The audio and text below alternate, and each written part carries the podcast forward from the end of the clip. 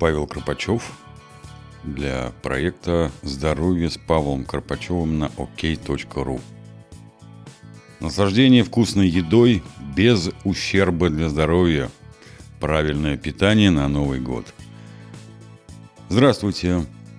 В преддверии зимних праздников многие задумываются о том, как сохранить здоровье и фигуру, ведь на столах обычно полно вкусных блюд, и отказаться от них бывает сложно – Изнурительные диеты, как правило, приводят к противоположному эффекту. Поэтому многие интересуются тем, как правильно питаться в новогодние праздники, чтобы избежать набора веса. Основное правило новогоднего застолья – не переедать. Чтобы избежать искушения в новогоднюю ночь, лучше отказаться от голодания перед праздниками. Это поможет избежать пищевых излишеств и защитит от серьезных проблем со здоровьем – Специалисты советуют готовить только то количество блюд, которое будет съедено за столом и максимум на следующий день, чтобы избежать риска отравления. Не следует хранить продукты долго, иначе они станут рассадниками бактерий. Лучше всего приготовить несколько основных блюд и наслаждаться ими за новогодним столом, вместо того, чтобы делать большие запасы, которые потом жалко выбрасывать. Есть у нас, к сожалению, такая традиция неделю доедать салаты после новогодней ночи. Это плохая привычка. Сократите количество потребляемого сахара. Помните, что продукты с высоким содержанием сахара могут нанести серьезный вред вашему организму.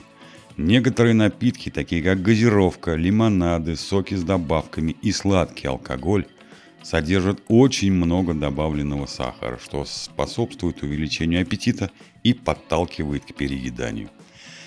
Для большего разнообразия советую поставить на стол воду, натуральные соки с мякотью и компоты.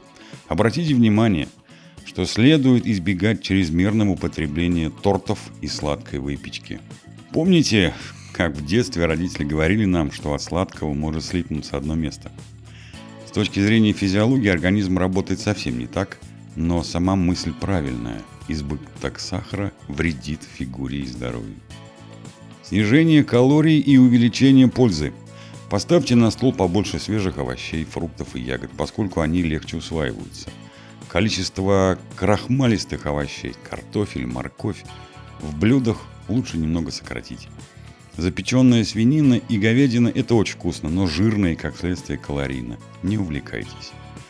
Предпочтение лучше отдавать белому мясу, например, крольчатине, курице или индейке – Наименее здоровым способом приготовления блюд является жарко. На мой взгляд, намного полезнее варить, тушить, запекать или готовить на гриле без масла.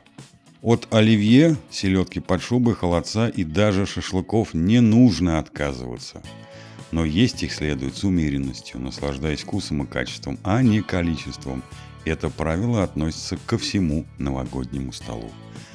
Самый простой способ контролировать свой желудок – это взять тарелку поменьше и не налегать на добавку. Советы по употреблению спиртного. Если вы не можете отказаться от алкоголя, купите хорошее красное или белое вино. Бокал шампанского под бой курантов, скорее всего, не нанесет большого вреда, но этот газированный напиток очень плохо сочетается с жирной пищей. Помните об этом.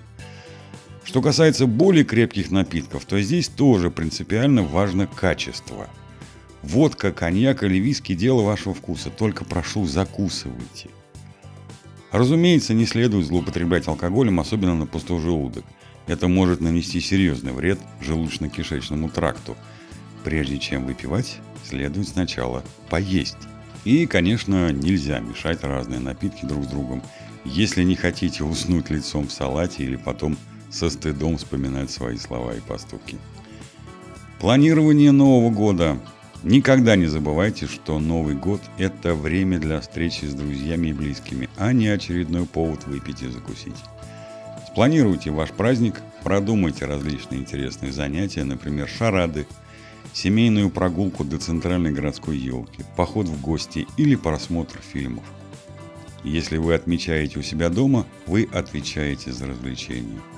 Не сидите весь вечер за столом, танцуйте и играйте в игры вместе с детьми – чтобы избежать переедания за просмотром голубого огонька по телевизору. Статья написана в ознакомительных целях и не может быть использована для диагностики и лечения здоровья. Всегда консультируйтесь с врачом. Желаю вам здоровья и добра. С уважением, Павел Карпачев.